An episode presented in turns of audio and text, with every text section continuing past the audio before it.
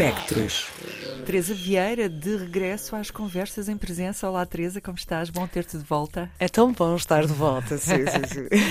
Olha, estás de volta com sugestões uh, online, um site chamado This is Short, que é com curtas. É isso mesmo, até parece que fizeram de propósito para mim, não é verdade?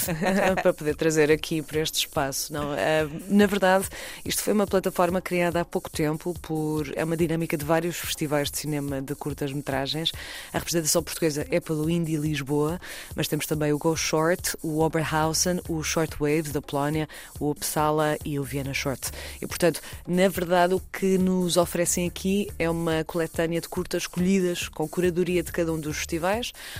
Estão apresentados através de programas, ou seja, podem ir lá ao site e consultar, ok, tem este programa sobre questões de habitação e podem ver as várias curtas selecionadas uh, pelos festivais dentro desta temática. Depois também podem ver através das escolhas dos próprios festivais, portanto está tudo dividido em várias categorias, de várias formas, ou podem simplesmente, que foi aquilo que eu fiz, ver o catálogo geral que está disponível. Isto vai sendo mudado ao longo do tempo, portanto, por exemplo, o filme que vou trazer aqui vai estar disponível até o início de, de dezembro e depois sucessivamente vão sendo mudando, eh, mudadas as curtas-metragens. Porque isto, na verdade, é um serviço de streaming e, portanto, vocês também podem experimentar durante duas semanas, perceber se gostam ou não, e depois, se quiserem, fazem subscrição ou não. E mesmo assim, se não quiserem fazer subscrição, alguns dos filmes estão disponíveis gratuitamente de forma livre. Uau, isso é, é muito bom. É muito bom, porque na verdade, se formos a pensar, eh, uma das questões que me surgiu ainda há pouco tempo, estive no Porto Pós-Doc a semana passada, era a ideia de para onde circulam as curtas-metragens. Uhum. E nós, felizmente, temos, por exemplo, a Filmin, que é uma boa plataforma para streaming, mas a verdade é que assim que passam nos festivais, para onde vão as curtas? Infelizmente não temos esse espaço nas salas ainda, vamos ver, até pode ser que consigamos mudar isso de forma comercial, ou seja, além da parte dos festivais, e portanto é bom poder dar esta outra vida também a estes filmes, nomeadamente devo dizer que, por exemplo, no elenco que aqui temos, temos uma ótima curta-metragem de George Jacob, o Past Perfect, que já circulou por inúmeros festivais, já esteve em imensos sítios, muita gente já viu este filme, mas que é bom ter esta outra vida que possamos novamente retomá-lo. E especialmente tendo em conta que o Jorge já está também no, na, na, zona das longas metragens, poder revisitar, fazer uma espécie de retrospectiva vá, de experiências que já tivemos ou em festivais ou com os filmes. E, na verdade, a, a, a sugestão que trago para aqui hoje é aquilo que vão ver quando abrirem a página, que é a primeira sugestão, que é um filme chamado Flores del Outro Pátio. Eu não vou voltar a repetir este título porque, enfim, o meu espanhol não é não, incrível. pareceu muito bem. Pronto.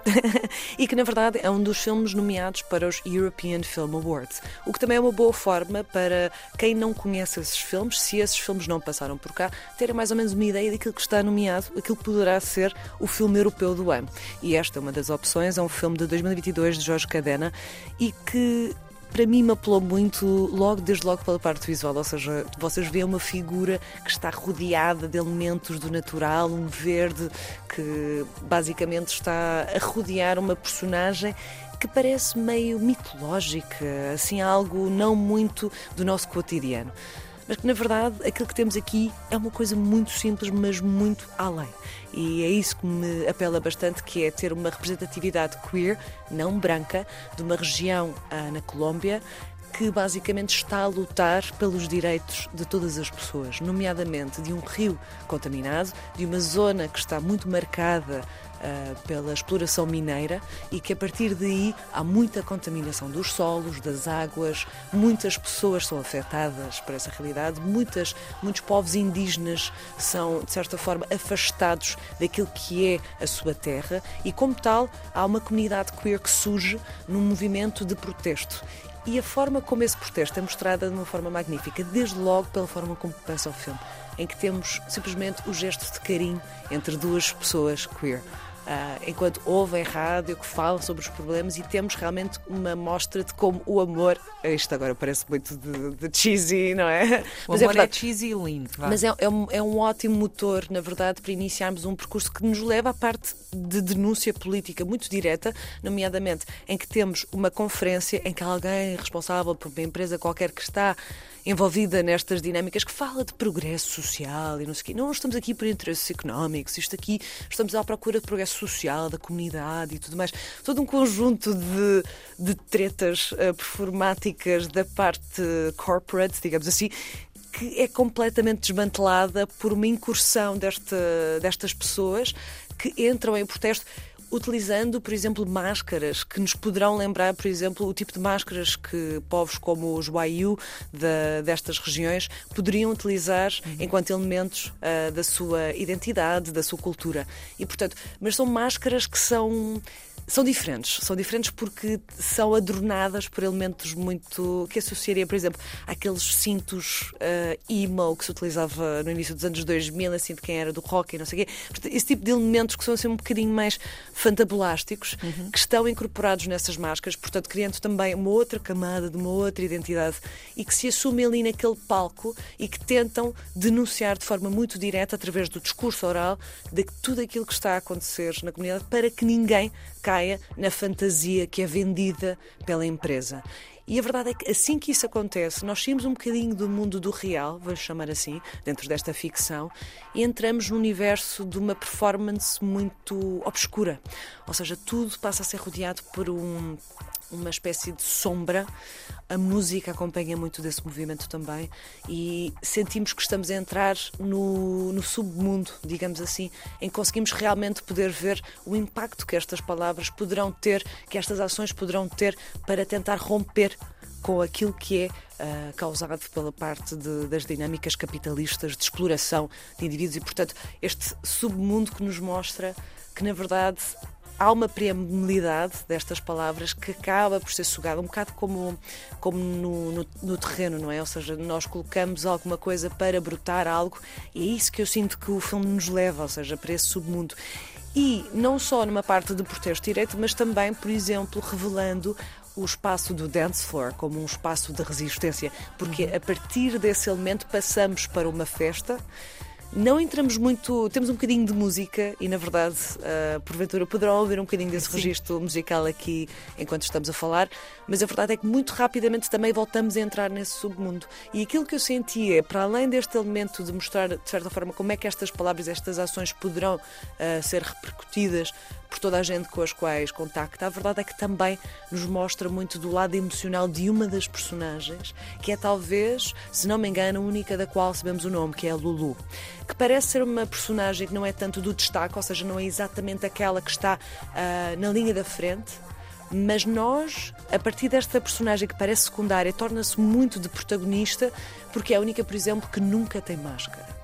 E, ou seja, se nós no início achamos que é uma personagem secundária, todo o tipo também de registro sonoro sinto que acompanha muito das emoções, de, de, toda a psicologia associada a esta personagem que vai vendo não só este lado de resistência, mas também a resistência do outro lado. Ou seja, o contraponto de alguém que quer combater a comunidade queer através de ataques homofóbicos diretos de violência e de repente somos confrontados com isto, que é aqueles que estão a tentar lutar pelos direitos e pelas vidas de toda a gente e também pela vida do natural, ou seja, porque não estamos só a falar de pessoas, estamos também a falar do ambiente e o ambiente domina muito também deste filme. A verdade é que depois também temos, infelizmente, a dura realidade de que homofobia, violência e tudo mais acaba eventualmente por também conseguir encontrar o seu espaço, infelizmente, neste universo. Mas tudo isto aqui, num final não vou revelar muito do final, mas acho que é um final que nos confronta muito, em que as máscaras, em que as pessoas nos enfrentam de frente e esta Lulu, que nunca usou máscara, eventualmente carrega também consigo. Ou seja, toma um outro passo para se juntar a essas pessoas com quem estava de outra forma, assumindo essa posição na linha da frente. E eu acho que o filme é extraordinário nesse sentido, ou seja, também de nos mostrar muito do quão importante é esta linhagem que está cada vez mais presente, já existe há muitos anos, da atenção para as questões eco-queer. Uhum. E, por exemplo, nós no Queer Lisboa tivemos há pouco tempo também um foco sobre esta ideia que é realmente muito importante e que não é desligada uma da outra. O eco e o queer estão ligados e acho que este filme é um bom exemplar precisamente disso e revelando, obviamente, estas questões sociais, políticas e económicas que acontecem na, na, na Colômbia, mas também, obviamente, noutras regiões do mundo, claro. seja desta forma ou de outras, não é verdade? E, portanto, acho que é, acho que é uma boa forma de, de contactarem com esta plataforma. E devo dizer, a, a nível sonoro e musical, este filme é realmente extraordinário. Eu acho que vão, vão navegar de uma forma enfim, nem vale a pena. Nós já estamos a navegar um bocadinho, porque usámos parte da banda sonora então para, para esta conversa. Teresa, conver- uma narrativa complexa para um pequeno filme. Normalmente pensa-se que as curtas-metragens são eh, um género menor, porque dispõem de menos tempo, e no entanto, se calhar o tempo às vezes acaba por ser aquela ferramenta que obriga a soluções eh, de narrativa e estéticas que, que puxam mais até pelo formato, não é? Sim, sim, sim. E depois é este lado também que é, parece ser bastante simples a parte narrativa, ou seja, temos um conjunto de pessoas que estão a lutar por alguma coisa, algo de mal acontece e depois há outro passo que nos leva ao confronto, mas dá para tirar várias ilações a partir daqui e fazer várias interpretações. E acho que também é a forma como trabalhamos com esta ideia da significação, não é? Em que às vezes as coisas não são ditas de forma direta, mas que nos levam a um imaginário que é muito além da ideia de minuto, não é? Claro Desta sim. ideia de 5 segundos querem dizer isto. Não. E acho que. E, e também é um bocadinho por isso que nós aqui também tentamos trazer muito de curtas-metragens. Claro, os filmes não se medem pela duração Não. que têm, até porque há muito filme de 3 horas que é uma grande seca. Exato. Olha, a Las Flores Del outro pátio. del outro pátio. De Jorge Cadena.